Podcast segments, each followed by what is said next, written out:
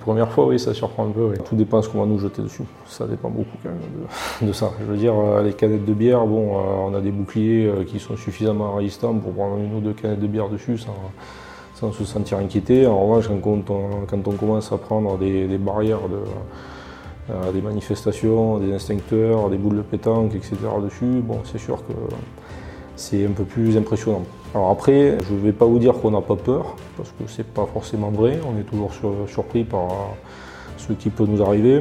Euh, maintenant aussi, on a des, modes d'action qui prévoient ce genre de situation.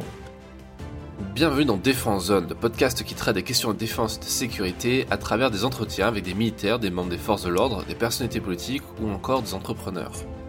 Cette semaine, nous vous présentons un autre métier de la défense, celui de gendarme mobile nous avons rencontré un commandant d'escadron afin d'en savoir plus sur cette unité aux multiples missions et nous parlerons notamment longuement de la question du maintien de l'ordre.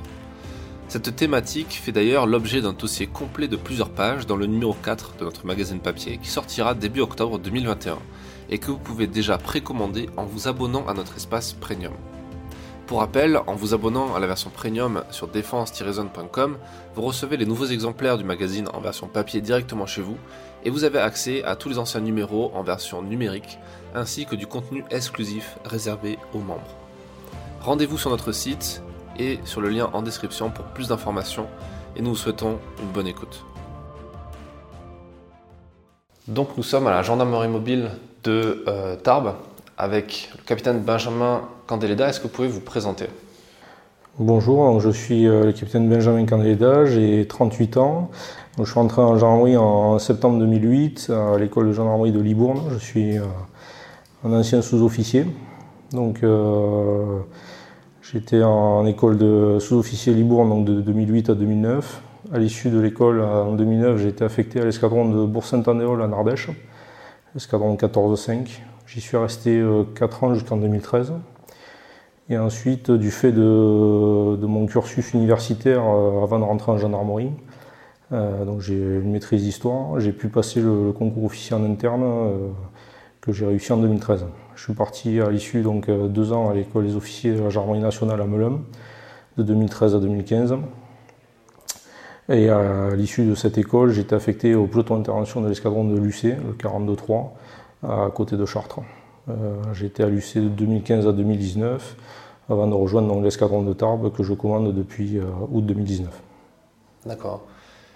Maîtrise d'histoire, gendarmerie, que c'est pas trop lié. Pourquoi ce choix? Euh, alors c'était un choix, comment c'était gendarme, c'était ce que je voulais faire déjà avant de rentrer, de, suivre un cursus universitaire. C'était ma, ma, première vocation. J'ai toujours aimé le métier et et les missions qui, avait, qui le composaient. Euh, en fait, à l'issue du bac, euh, j'étais venu me renseigner euh, auprès du, centre de recrutement gendarmerie qui m'avait conseillé de, bah, si j'avais les capacités, de continuer un peu les études parce que c'était mieux d'avoir un peu plus de diplômes pour, pour entrer dans l'institution. Donc après, bah, je me suis tourné vers l'histoire puisque j'aime toujours ça d'ailleurs. voilà, donc en étant à la fac, j'ai continué jusqu'à à l'époque euh, le master, enfin, la, maîtrise, puisque quand j'ai terminé mon cursus, euh, la réforme des diplômes était en train de se mettre en place et il n'y avait pas encore de master 2. D'accord. Ici, vos, missions concrètement, c'est quoi?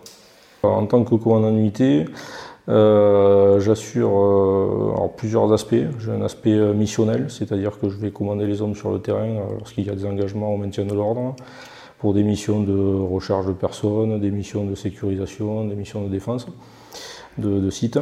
Euh, donc ça, il y a un aspect euh, missionnel, opérationnel, on va dire.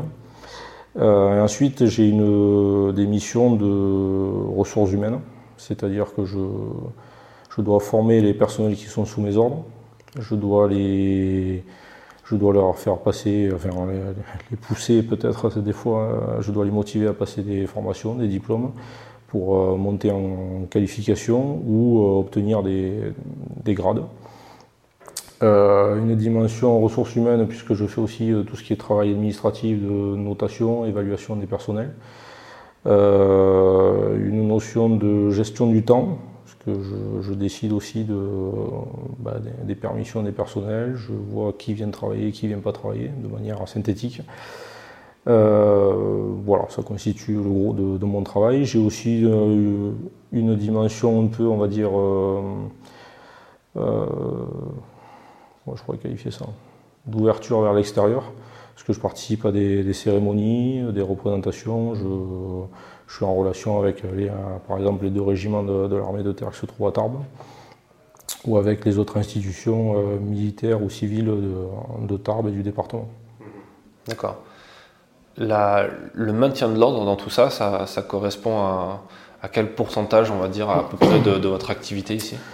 Alors, le maintien de l'ordre, c'est variable. Hein. Donc, vous avez, on va avoir des périodes où on en fait beaucoup. Tout va dépendre en fait de, notre emploi.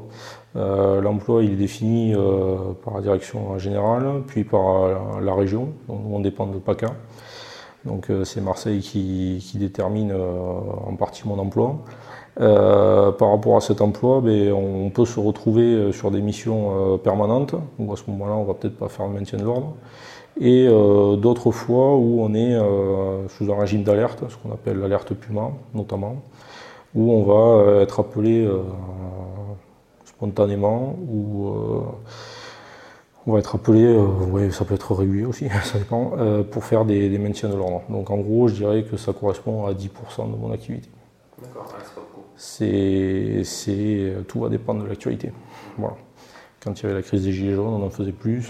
Là, ben, avec avec l'épidémie, euh, il y a un peu moins de manifestations, même si ça a tendance à reprendre un peu, donc on était un peu moins sollicité pour le maintien de l'ordre. Hmm.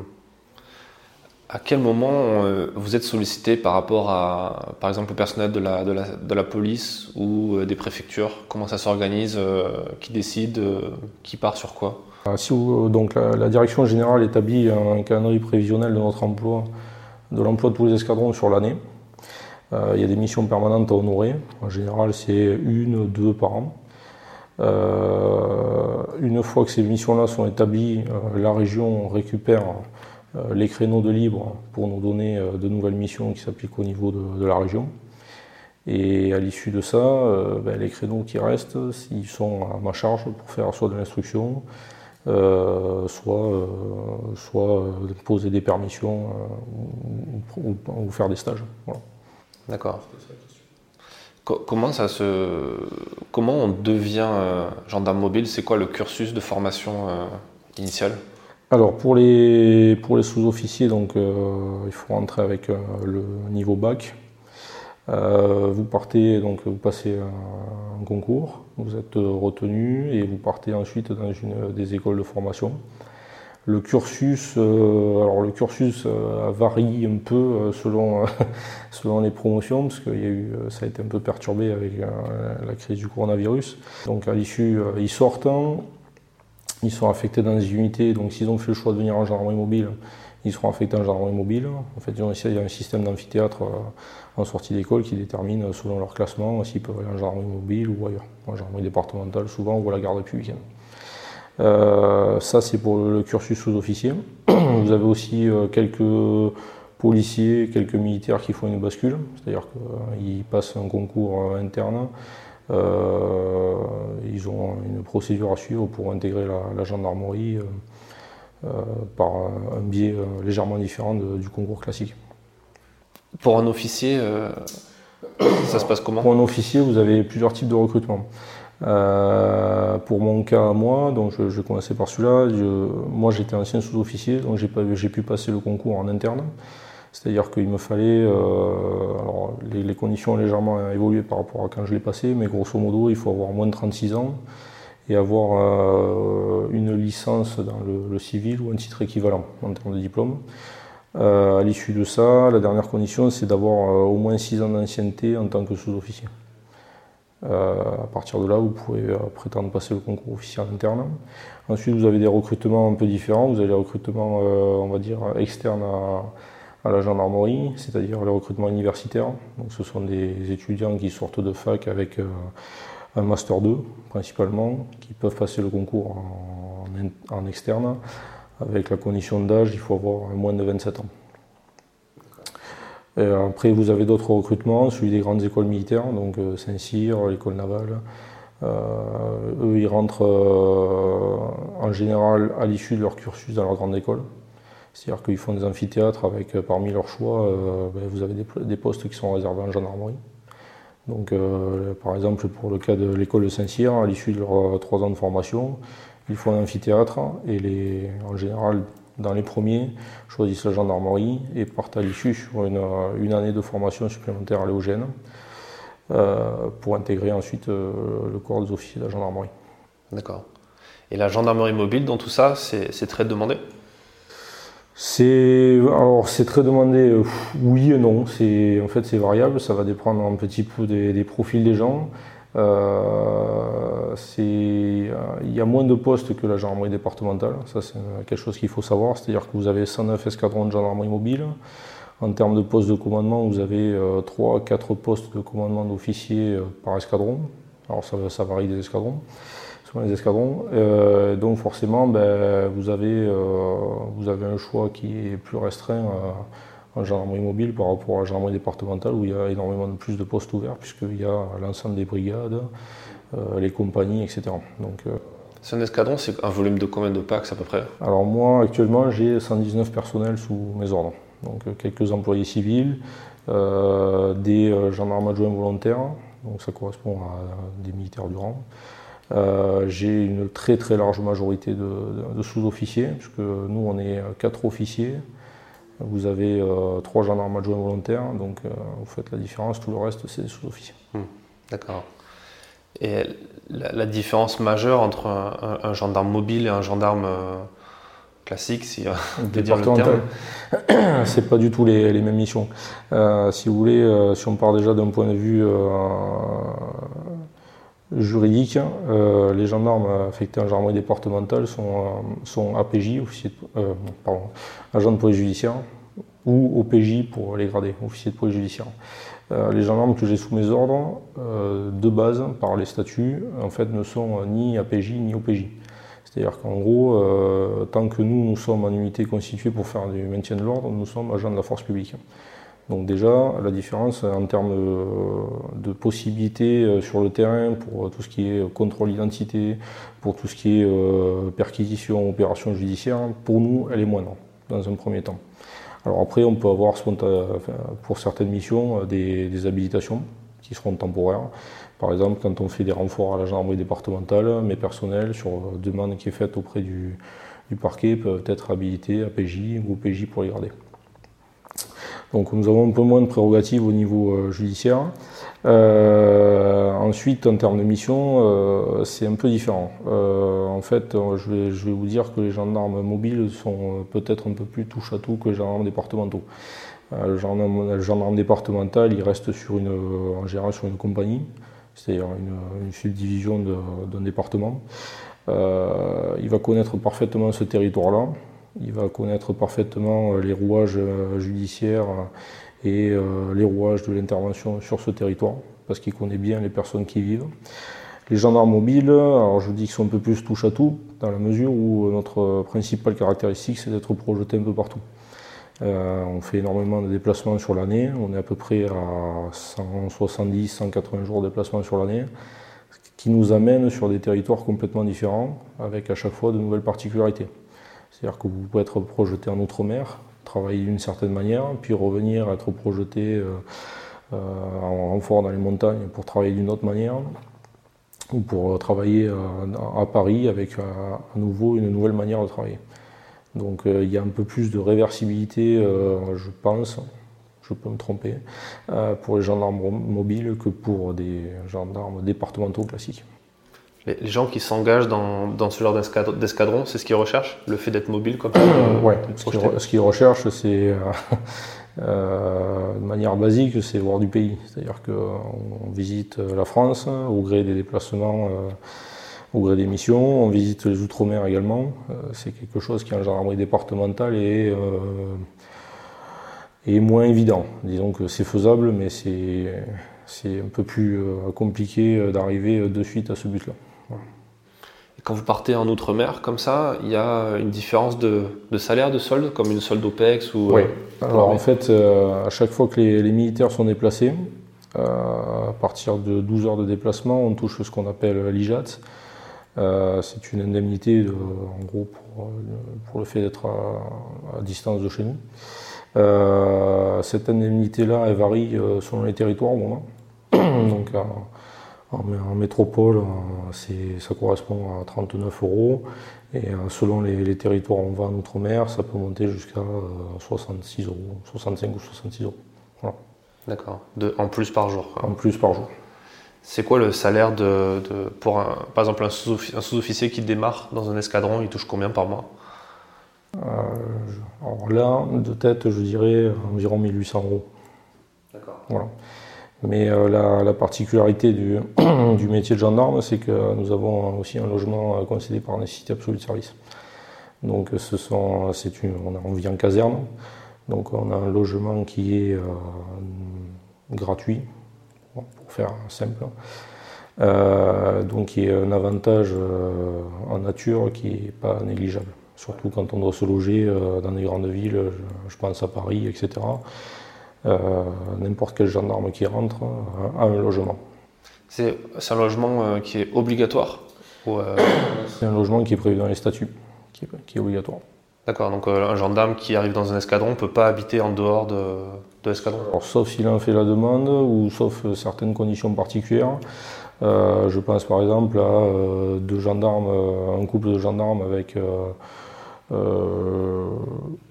le mari ou la femme qui serait logé dans une brigade à côté. On, pourrait dire par facilité pour, pour les rassembler, on pourrait donner l'autorisation à un des gendarmes de ne pas occuper son logement, puisqu'il va occuper euh, le logement de, son conjoint ou sa conjointe dans une autre brigade ou une autre caserne. D'accord. Ça, historiquement, ça a toujours été comme ça, depuis la création de la gendarmerie Oui, c'est la règle. D'accord.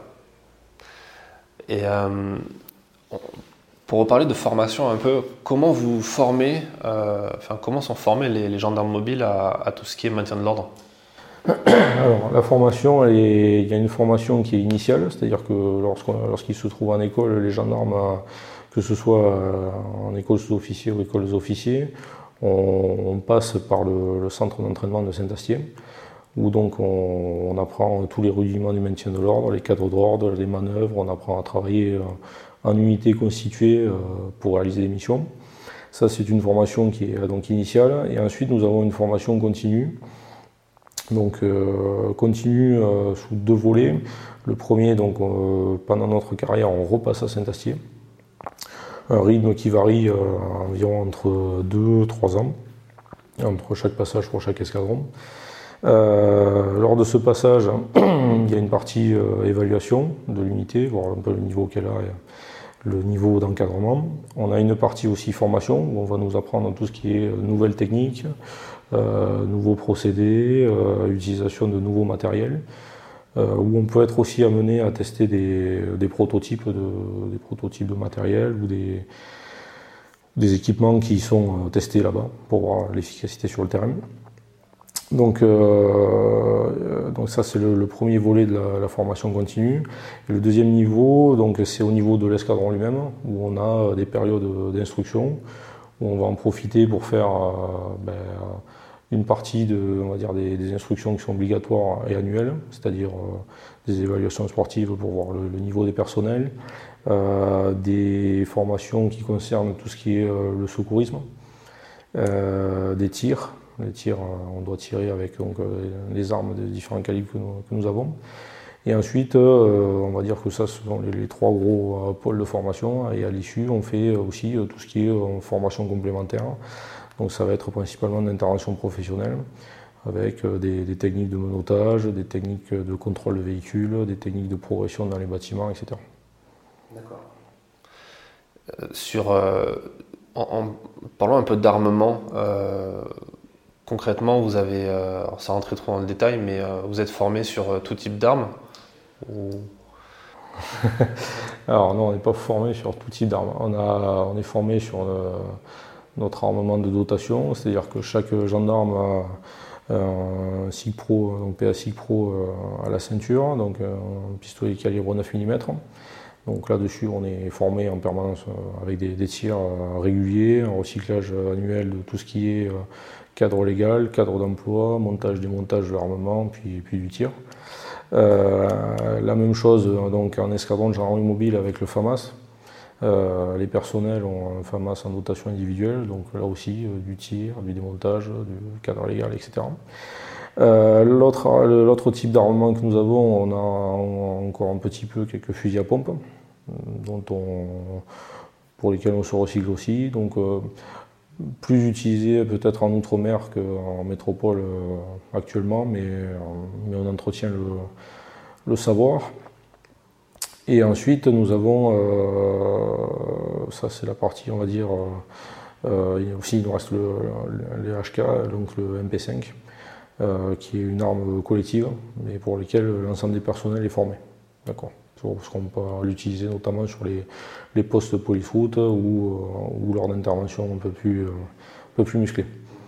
Euh, ensuite, nous avons tout ce qui est euh, l'armement de maintien de l'ordre spécifique, donc euh, tout ce qui est grenades, les boucliers, les bâtons, les lance-grenades gendarmerie, ce que nous appelons le, cougar. Et nous avons aussi le LBD, LBD pour lequel nous sommes formés. C'est quoi votre. Euh, c'est quoi vos, euh, différentes observations de. parce que j'imagine que vous suivez l'actualité comme tout le monde, peut-être même plus parce que vous êtes au cœur de l'actualité. Euh, c'est quoi votre, pas votre avis, mais votre perception de, comment est, est médiatisé le maintien de l'ordre, comment il est perçu par la population, notamment quand on parle justement de, de tir LBD ou ce genre de choses Ouais. Euh, je.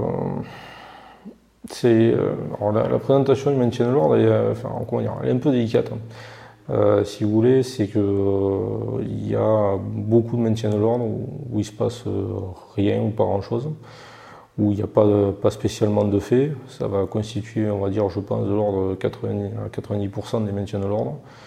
Euh, donc euh, ben, la manifestation se déroule sans problème. Les gens qui viennent manifester, euh, ben, nous respectons leur droit de manifester. Il n'y a pas de débordement puisque l'itinéraire a été prévu, puisque la déclaration en préfecture a été faite, etc. Là-dessus, ben, les gens ne se rendent pas compte, mais il y a énormément, énormément de maintien de l'ordre qui se passe très très bien. Euh, les maintiens de l'ordre qui sont euh, le plus médiatisés sont ceux où il y a ben, forcément quelques débordements. Euh, les débordements qui non plus n'accaparent pas toute une journée. C'est-à-dire que bon, sur un maintien de l'ordre où il va y avoir des difficultés, c'est peut-être des fois l'histoire de 4-5 minutes où ça sera un peu chauffé, et après tout le reste de la manifestation qui a duré plusieurs heures, c'est bien déroulé. Euh, les réseaux sociaux euh, font du bien et font pas forcément du bien aussi euh, sur, sur, ce domaine-là. C'est-à-dire qu'il y a des gens qui vont appeler par les réseaux sociaux à, calmer le jeu et ça va faire descendre la pression. nous, on a aussi les moyens de faire baisser la, pression là-dessus. mais à côté de ça, vous allez avoir aussi un phénomène de, comment dire, de récupération par l'adversaire, à dire il y a des violences à tel endroit, venez tous. Euh, voilà. Donc euh, globalement, euh, il faut prendre du recul sur ce qui se passe au travers des médias. On n'est pas, systématiquement confronté à des actions de violence, même si la violence est quand même de plus en plus, de plus en plus haut dans le spectre. On a des adversaires de plus en plus violents ou de mieux en mieux équipés. maintenant, ça correspond qu'à une petite frange des des manifestants et sur euh, une large majorité de maintien de l'ordre qui se passe bien. Justement, dans, dans cette prépa, est-ce que ça vous en tenez compte dans votre préparation, dans votre euh, entraînement continu? Est-ce que vous, vous prenez du plastron de plus en plus euh, agressif dans vos entraînements Oui, oui, parce qu'en fait, on est obligé de se préparer pour le pire. C'est un peu comme le principe de l'armée, c'est que euh, on n'est pas en guerre dans une manifestation, parce que déjà on n'a pas affaire à des, ennemis mais à des adversaires. Euh, malheureusement, on est, obligé de prendre en compte euh, les situations les plus dégradées, à savoir par exemple ben, des agressions avec des cocktails Molotov, des agressions par arme à feu, des camarades qui seraient blessés par divers projectiles ou par armes. On est obligé de s'entraîner à pouvoir réagir à ce genre de situation.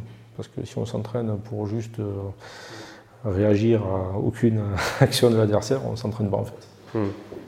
Comment ça se passe la, frontière doit être quand même très poreuse entre l'agression type cocktail Molotov et, et, à quel moment intervient la légitime défense là-dedans, en fait, dans le cadre d'un maintien de l'ordre? Bah, la, légitime défense, euh, c'est une, une réaction qui est individuelle. Donc, euh, si vous voulez, euh, c'est pas quelque chose qui va, qui va se commander, c'est le, le, gendarme qui lui-même, se sentant face à un danger supérieur, pour lequel il n'a aucun autre moyen de se défendre, va, va réagir en termes de légitime défense. Et comment c'est encadré dans une action collective Typiquement, vous êtes en train d'encadrer une manifestation il y a un gendarme qui se sent euh, menacé, à quel moment lui peut prendre une initiative, euh, sortir une arme qui n'est plus dans l'étal par exemple Ça va être, euh, c'est un peu compliqué pour répondre à cette question. Si vous voulez, ça va être plus par rapport à une réaction qui va se produire sur des éléments, je pense, isolés. Si vous voulez, tant que, tant que les gendarmes vont être regroupés, tant qu'ils vont être commandés directement, on pourra avoir une réaction qui est collective. Cette action collective, euh, bon, sauf si bien sûr c'est prise à partie par arme à feu, etc. Mais euh, cette réaction collective va être commandée et donc va entraîner euh, un niveau de gradation de la force qui sera suffisant pour répondre à, la menace. À partir du moment où on se retrouve avec des gendarmes qui vont être isolés du groupe, qui vont être pris à partie physiquement, jetés au sol, pour lesquels l'adversaire va essayer de les désarmer, qui vont être roués de coups, etc. Euh, il va y avoir, on va rentrer plus spécifiquement dans la légitime défense parce que bah, l'individu va devoir réagir lui-même à ce qui se passe. Soit parce qu'il s'est retrouvé isolé euh, du fait d'une manœuvre qui, s'est mal déroulée, soit, soit parce que bah, il, a été, il a été isolé par la foule. Ça peut arriver. Comment, comment réagir en tant, que, en tant que gendarme, mais aussi en tant que chef, dans une situation dans laquelle on, parce que je pense que vous avez quand même de temps en temps un petit peu peur quand vous voyez en face des, des parpaings qui volent ou des cocktails Molotov. Comment on gère Les premières fois, oui, ça surprend un peu. Oui. En fait, tout dépend. Euh,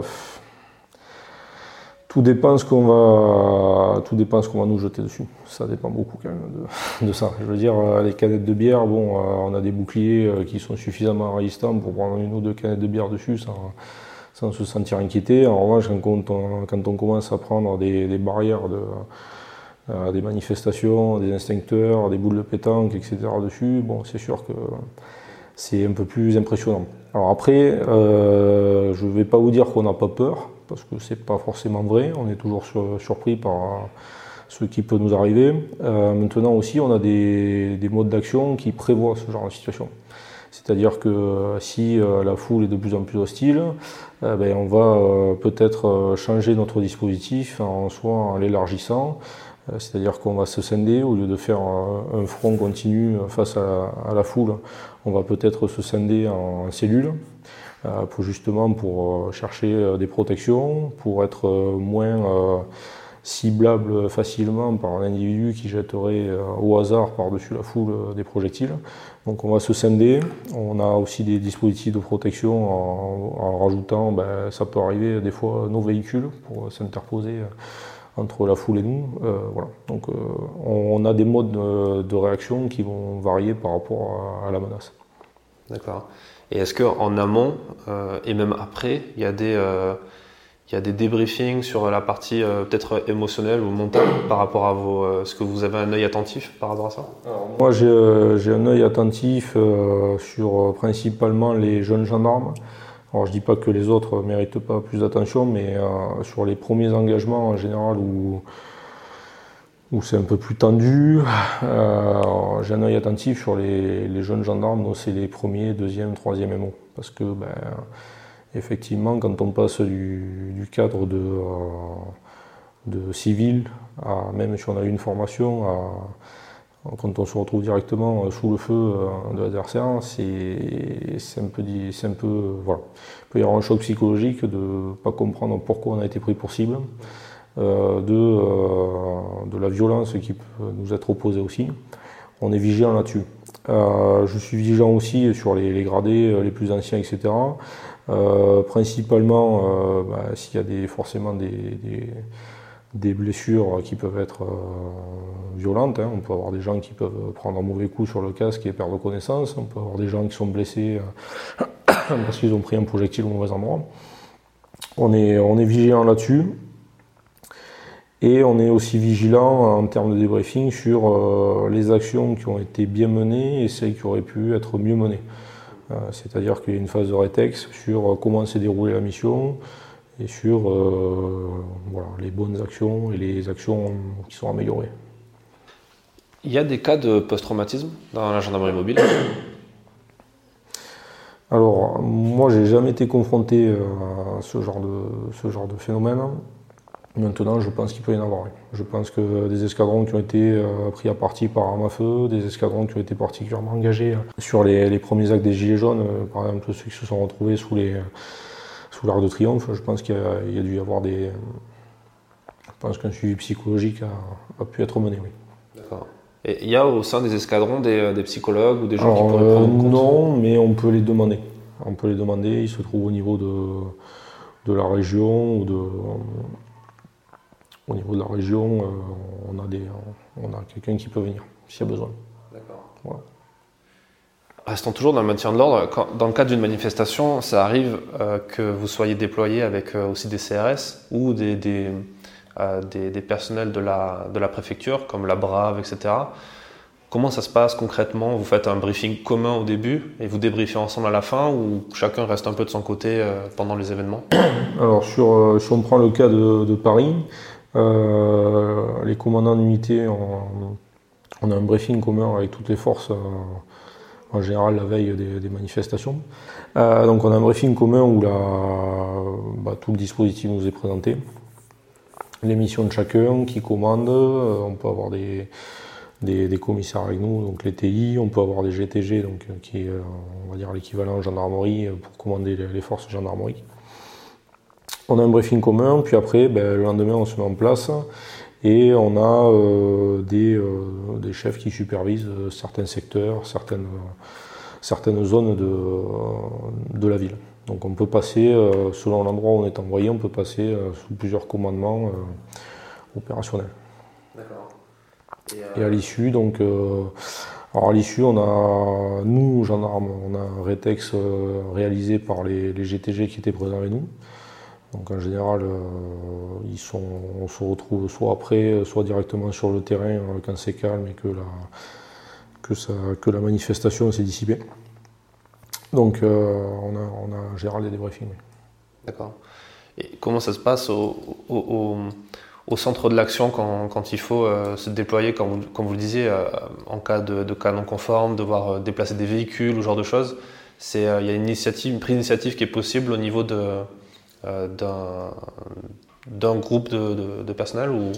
En fait, l'initiative, vous l'avez à tous les niveaux. C'est-à-dire que moi, euh, quand je suis sur le terrain, mon chef, donc le GTG ou le TI, va me dire voilà, ma mission, c'est euh, par exemple d'interdire cette rue. d'interdire une rue pour éviter que les manifestants se dirigent vers, enfin par exemple en dehors de, l'itinéraire qui était prévu pour la manifestation. Donc ça c'est ma mission. À partir de là, comme dans l'armée, moi je décline mes ordres à mon niveau. C'est-à-dire que je vais dire, ben, avec deux pelotons, je tiens la rue, ben, je voudrais que ce soit tel peloton qui se mette à gauche, tel peloton qui se mette à droite. À partir de là, les commandes de peloton vont décliner en disant ben, on va mettre tant de, tant de personnel en ligne de contact, tant de personnel derrière, on va intégrer les véhicules ou pas pour, pour euh, occuper euh, l'espace. Si vous voulez, chaque échelon de commandement a sa marge d'initiative. D'accord. Ça se passe bien en général? Oui. Oui, oui. Quand la mission est claire, tout se passe bien. euh... Dernièrement, il y, a eu, pas mal de, avant la crise Covid, il y a eu pas mal de, manifestations liées à, l'article, l'article 24 de mémoire sur, euh, c'est bien ça, l'article 24 pour euh, la, sur la loi de la, euh, exactement sur la sécurité globale et sur le fait de, il y a beaucoup de, de, questionnements autour du fait de filmer les, les membres des forces de l'ordre sur le terrain. c'est toujours en cours d'évolution, bien sûr. Est-ce que comment c'est perçu au sein de la gendarmerie mobile ce genre d'événement ou ce genre du moins d'évolution euh?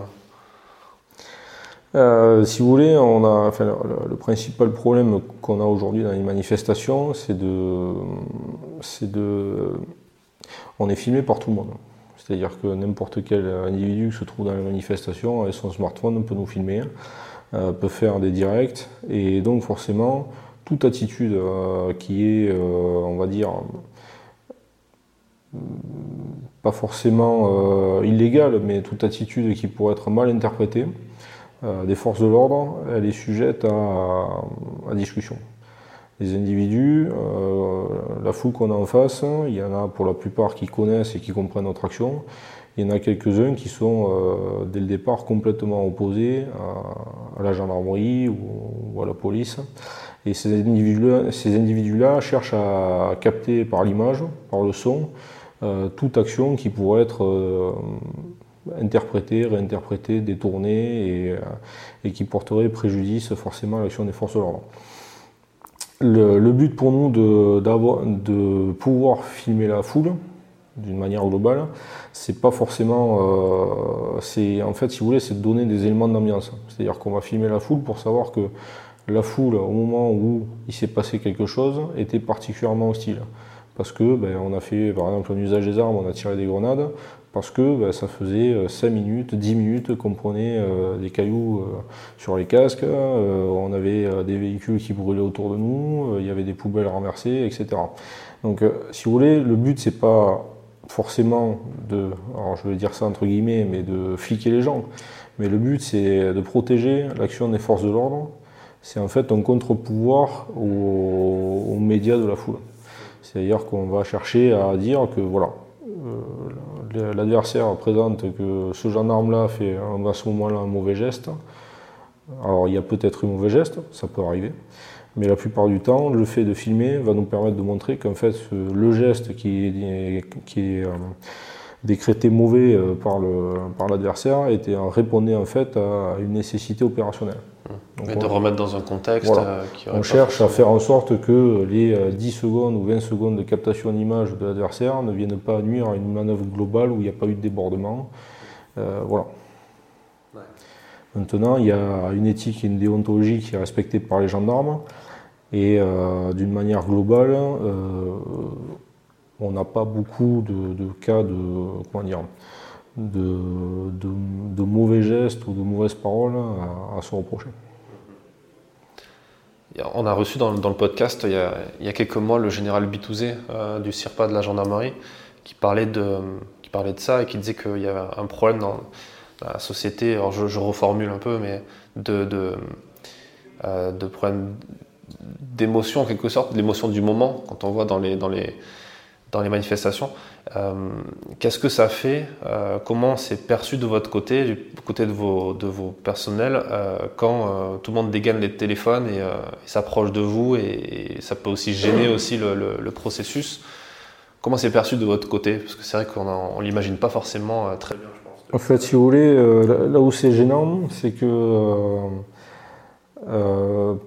on, se retrouve régulièrement avec des gens tout autour de nous. C'est-à-dire qu'on se retrouve avec euh, euh, dans notre dispositif euh, des badauds qui se promenaient, qui, qui sont là par hasard, qui ne savaient pas qu'il y avait une manifestation. On se retrouve devant nous avec des gens qui sont venus nous filmer et qui essayent de nous pousser justement à la faute en nous filmant, en venant près de nous, nous insultant et nous demandant de réagir et attendant notre réaction. On se retrouve aussi avec beaucoup de journalistes officiels qui sont euh, ben, prévus et qui vont être là, mais qui, euh, par leur nombre aussi, peuvent, euh, alors je ne vais pas dire gêner, mais empêcher la fluidité de certaines manœuvres. Et on se retrouve aussi avec des, je vais dire des pseudo-journalistes. Vous avez, je suis désolé si le terme n'est pas, bon, mais des gens qui sont là plus pour faire des photographes, des, photos un peu sensations, avec, euh, qui attendent en fait le moment où par exemple on va charger pour prendre des gendarmes en train de courir, etc. Donc si vous avez, si vous voulez, vous avez tout cet agglomérat de, de gens, plus les gens qui manifestent et qui eux ne filment pas forcément, etc. Et euh, c'est souvent difficile de faire le tri entre euh, qui doit être dans, notre dispositif, qui n'a pas à y être, euh, les gens qui invoquent leur liberté de manifester, le droit d'être là, etc. Et qui ben, souvent euh, viennent, ils viennent voilà, déranger, déranger, ils ont le droit de nous déranger, mais je veux dire venir perturber notre dispositif. Voilà. Comment on fait le tri justement? C'est compliqué. c'est compliqué. On invite régulièrement les gens à se reculer, alors soit pour leur sécurité, parce que c'est souvent ça aussi. Que le problème c'est que ben, quand ils sont trop près de nous et si par hasard la foule venait à jeter des projectiles, ben, ces projectiles peuvent aussi leur tomber dessus. Donc pour leur sécurité, euh, on leur dit aussi de, reculer, hein, de se remettre dans la foule, de respecter l'itinéraire, de réintégrer. Euh, de repartir, parce qu'on se retrouve aussi des fois avec des familles, hein. donc vous avez des enfants qui viennent nous dire bonjour. Euh, voilà, donc euh, ce qu'il faut savoir, c'est que bah, souvent aussi on attire euh, un petit peu les, projectiles. On les invite principalement par ce biais-là à reculer et voilà. C'est pas qui nous dérange d'être en contact avec nous, mais en termes de sécurité, c'est pas le mieux. parfois, le, maintien de l'ordre, c'est pas que de la manifestation dans les rues d'une ville, c'est aussi le, fait de, devoir déloger aussi des, gens, par exemple dans, la question des ZAD, des zones à défendre, euh, comme ça a pu être le cas euh, à Notre-Dame-des-Landes, à côté de Nantes, ou à, Stevens, pas loin d'ici. Euh, comment ça se passe à ce niveau-là C'est pareil, il y a un briefing, il y a le moment de... donc on a, des, on a des forces qui sont, qui sont déterminées en avance. En général, c'est plusieurs escadrons, tout va dépendre du, volume d'adversaires. Si vous voulez, vous avez une démarche de, renseignement en amont qui est réalisée principalement par la gendarmerie départementale, euh, par des, services de renseignement euh, territoriaux. Euh, donc on détermine un volume de force de l'ordre engagé pour l'évacuation. Et, à l'issue de ça, donc on a un grand briefing avec les missions de chaque unité avec en général, euh, comme dans l'armée, euh, différents temps dans la manœuvre. C'est-à-dire qu'il y aura en premier temps, on va se mettre en place à tel endroit, on va faire telle action. Deuxième temps, par rapport à ce qui s'est passé, on va bouger et faire une nouvelle action, etc. etc. Euh, et à l'issue, il y a aussi un débriefing. comment ça se passe principalement? Ben, c'est des... Ça reprend un petit peu tous les principes de, de l'intervention, c'est-à-dire qu'en général, on, on a un contrôle de flux en amont, réalisé par la gendarmerie départementale, qui va, qui va mettre des postes de contrôle sur les axes qui rejoignent euh, la ZAD. Euh, on a ensuite un dispositif euh, force de l'ordre, gendarmerie mobile ou CRS, ça peut arriver, qui lui va s'occuper de, traiter directement le secteur. Le secteur, donc on le traite avec en général un élément de bouclage qui va venir fermer et un élément d'intervention qui va rentrer pour, déloger les, opposants. Le, phénomène de ZAD, il est euh, assez récent. Euh, de plus en plus, on voit aussi que les gens sont organisés en face, euh, que vous êtes obligé d'avoir des moyens de plus en plus conséquents. On a pu voir des images avec des blindés, avec des VAB de la gendarmerie. comment vous percevez tout ça? C'est alors les, moyens qu'on emploie, on les emploie principalement aussi parce que il y a il y a un terrain. Le terrain, c'est que ces ZAD ne sont pas construites en général dans des zones urbanisées. Donc on se retrouve souvent dans des campagnes, dans des endroits un peu soit marécageux, soit où il y a des cours d'eau, soit où il y a de la forêt.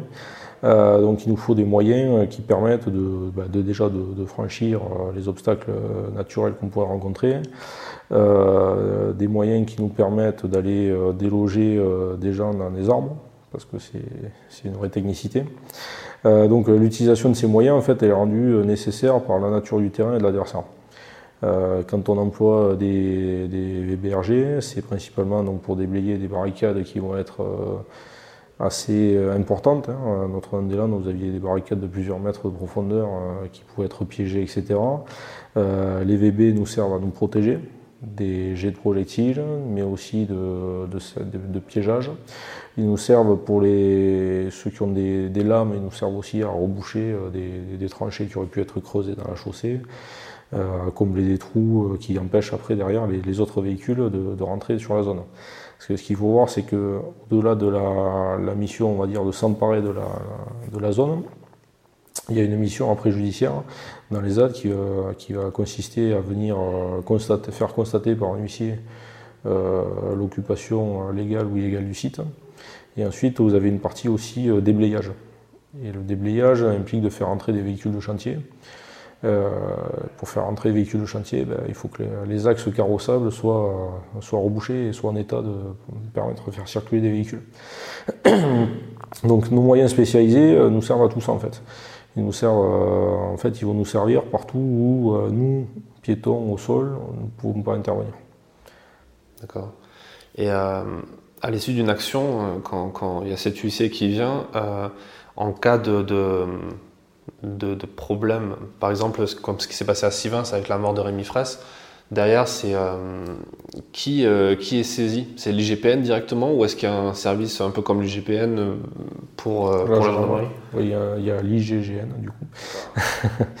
Donc oui, il y a une enquête qui est ouverte et qui est traitée avec... voilà. C'est traité.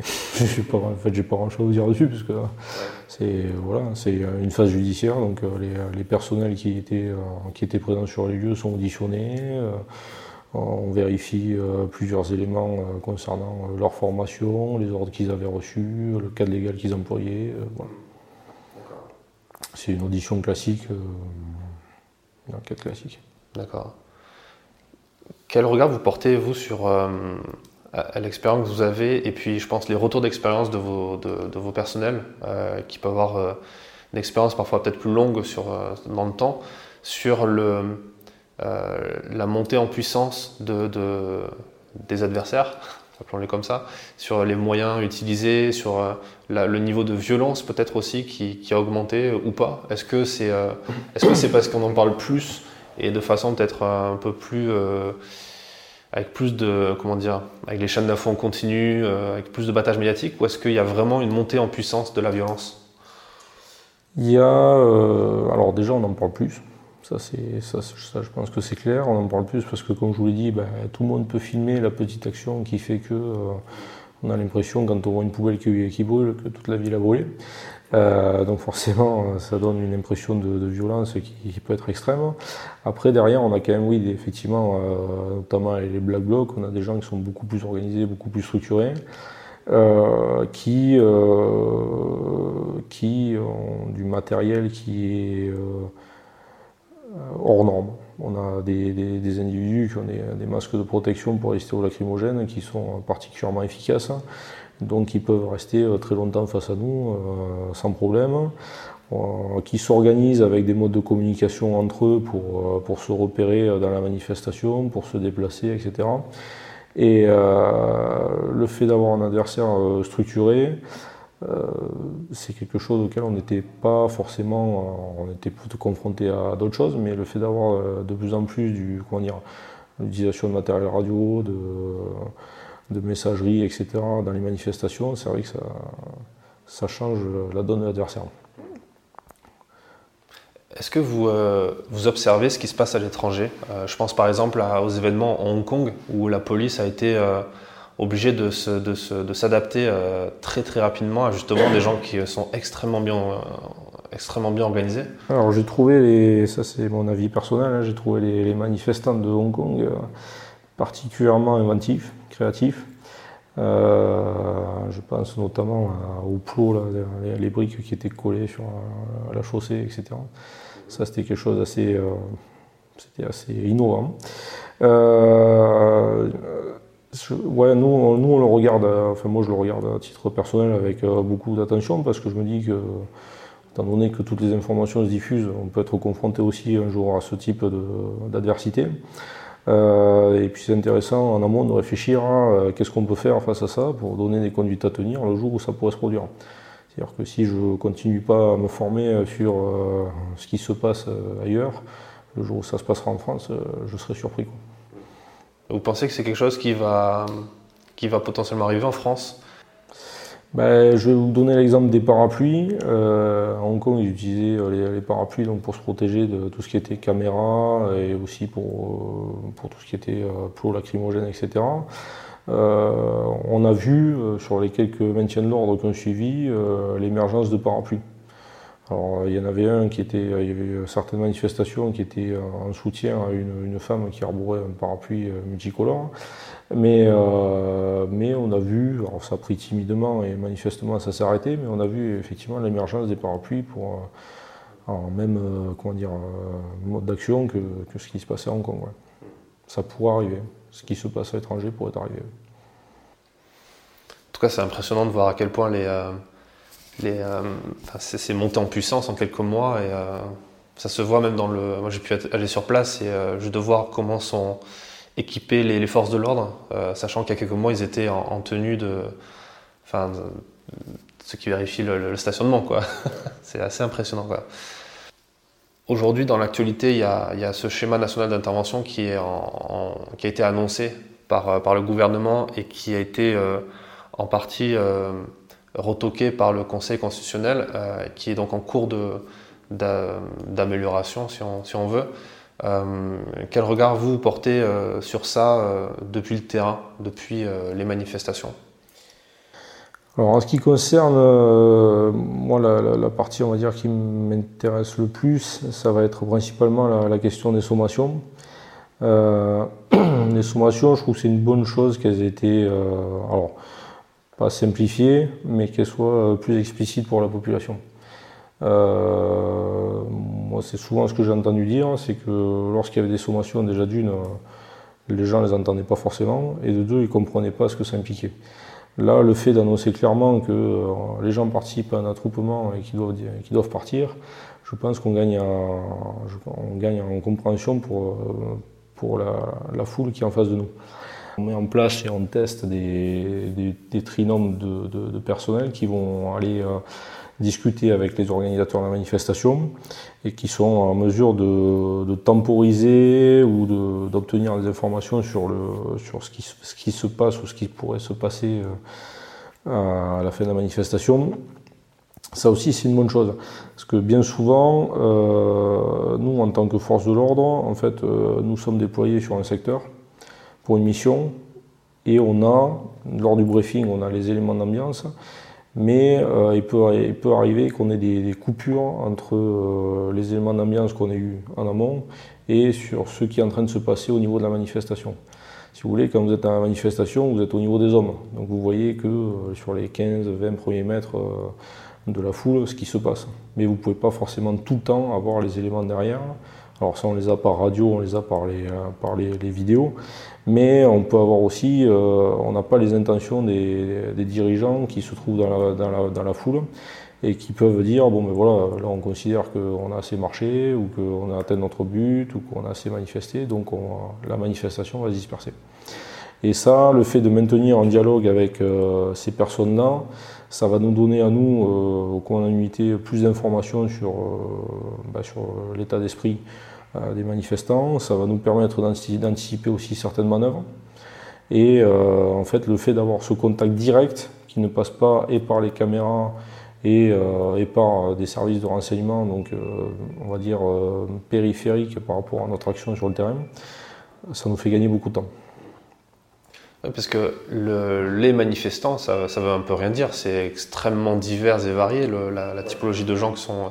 D'ailleurs, on a vu apparaître aussi euh, avec les manifestations de la loi travail, enfin contre la loi travail, euh, des fameux street medics.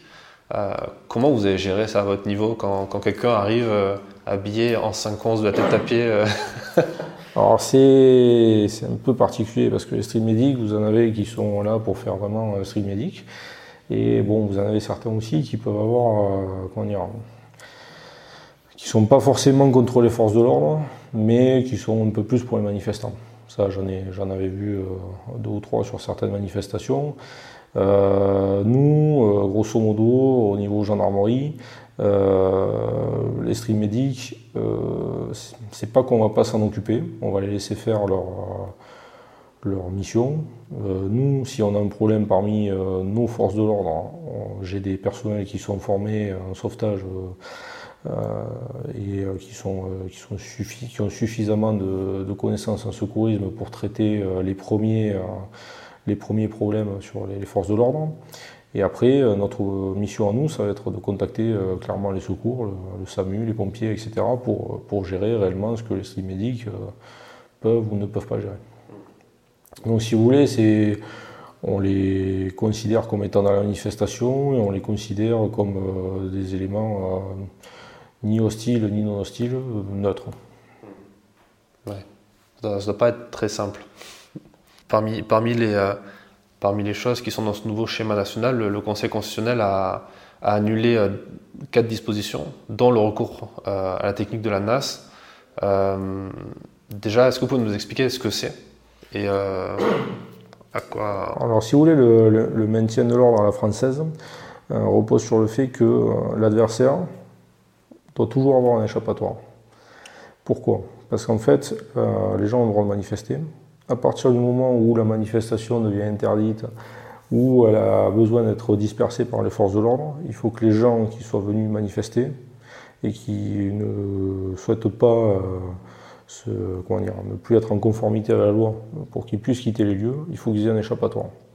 À partir du moment où on fait euh, une nasse, on enferme complètement les gens. Donc les gens qui étaient là pour manifester de manière pacifique se retrouvent mélangés avec les gens qui étaient là pour manifester de manière non pacifique. Et euh, ben, on n'empêche pas euh, le manifestant honnête, on va dire, de, pouvoir quitter les lieux. Alors que le but des sommations, c'est justement de les inviter à quitter les lieux. Donc je pense que c'est principalement pour ça que la technique de l'ANAS, elle a été retoquée.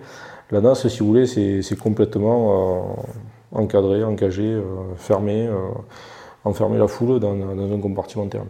En fait, si vous voulez, euh, après, il y a, après, si vous voulez, il y a, quoi dire, il y a NAS et NAS. C'est-à-dire que quand vous, vous, fermez certains axes pour canaliser la foule vers un passage, ça peut s'apparenter à de la NAS, mais en fait, vous avez toujours un échappatoire. Si vous voulez, vous canalisez vers un endroit. Et euh, le, problème qu'il y a eu bien souvent, c'était notamment euh, pour la période euh, où on a verbalisé certaines personnes qui se retrouvaient, les Gilets jaunes notamment, c'était la fin, la fin du mouvement des Gilets jaunes.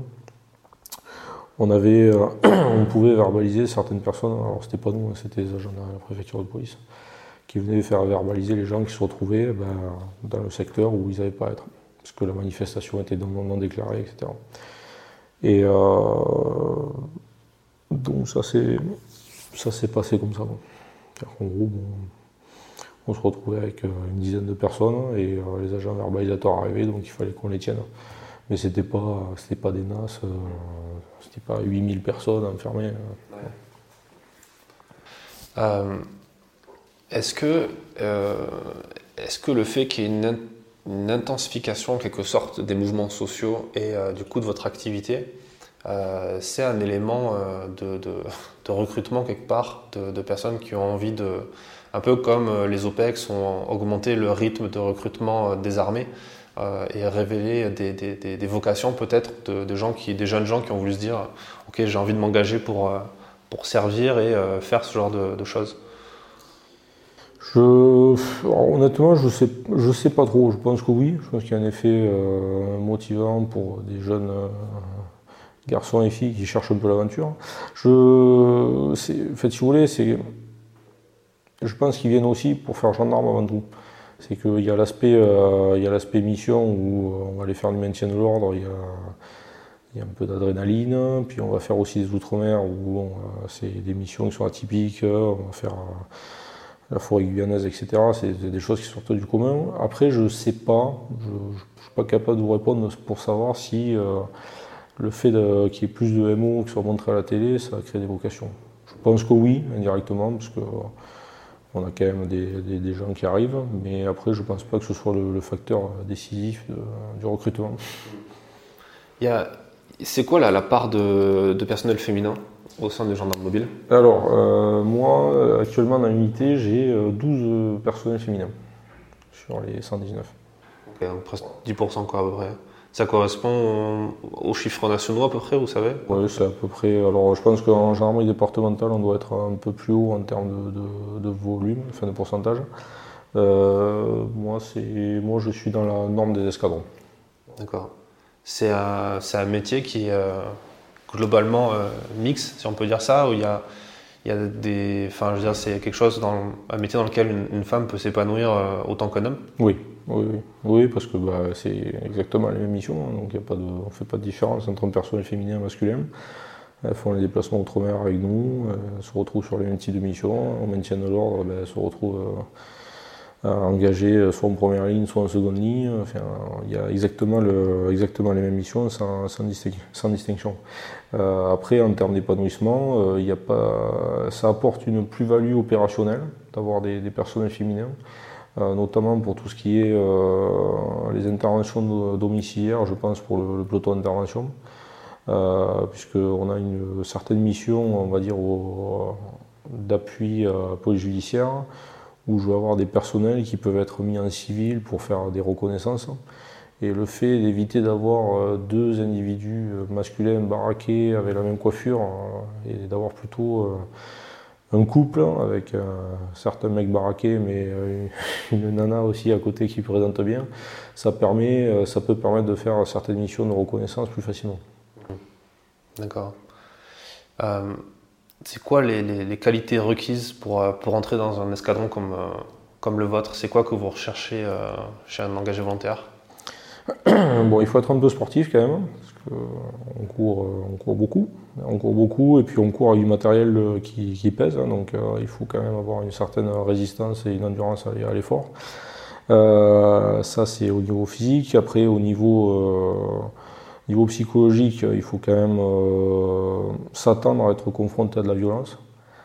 Alors la violence hors du maintien de l'ordre, mais aussi de la violence lorsqu'on fait d'autres missions. Hein. Vous avez des, renforts à la gendarmerie départementale euh, où les personnages se retrouvent sur un différent familial, où il peut y avoir des, euh, des, personnes blessées, la vue du sang, des tentatives de suicide, euh, des prises à partie par arme à feu ou des menaces d'armes à feu. il faut s'attendre à ça. Donc au niveau psychologique aussi, il faut, comprendre là où on met les pieds. Et après, en termes individuels, je dis qu'il faut, je pense qu'il faut avoir une, il faut faire preuve de, savoir faire preuve d'initiative d'initiative et de curiosité. C'est-à-dire que c'est un métier qui s'apprend, il s'apprend mieux et plus vite si on est curieux et, euh, si on est capable de comprendre rapidement tout ce qu'il y a à faire et tout ce qu'on peut faire. Hmm. Et euh, pour terminer, euh, quel, conseil vous donneriez à quelqu'un qui, qui, se prépare à devenir gendarme et, et qui, qui, aimerait venir ici justement Comment se préparer au mieux et être prêt? Alors déjà, il faut, il faut se renseigner un petit peu. alors par le, par le canal officiel, donc ils peuvent aller voir les centres de recrutement pour avoir les, bonnes informations. Euh, ils peuvent prendre en contact aussi avec euh, directement les, brigades locales hein, s'ils veulent avoir des, informations plus, précises. Euh, il faut se préparer physiquement parce que là, on va dire que une bonne partie de la formation initiale en école comporte du sport. Et euh, pour des individus qui étaient euh, civils purs, on va dire, qui, s'ils n'ont pas fait un petit peu de sport en amont, ça peut être compliqué. D'accord. Bah, merci pour tous ces, euh, tous ces éléments et, je pense que maintenant les gens qui nous écoutent voient plus clair dans, votre métier, dans ce que vous faites. et à bientôt. Merci beaucoup. Merci d'avoir écouté cet épisode jusqu'à la fin. S'il vous a plu, partagez-le autour de vous et abonnez-vous au podcast pour ne pas rater les prochains. Défense Zone, c'est aussi un magazine en ligne et en papier disponible sur le site internet défense-zone.com. Rendez-vous en description pour plus d'informations et à très vite dans un prochain épisode.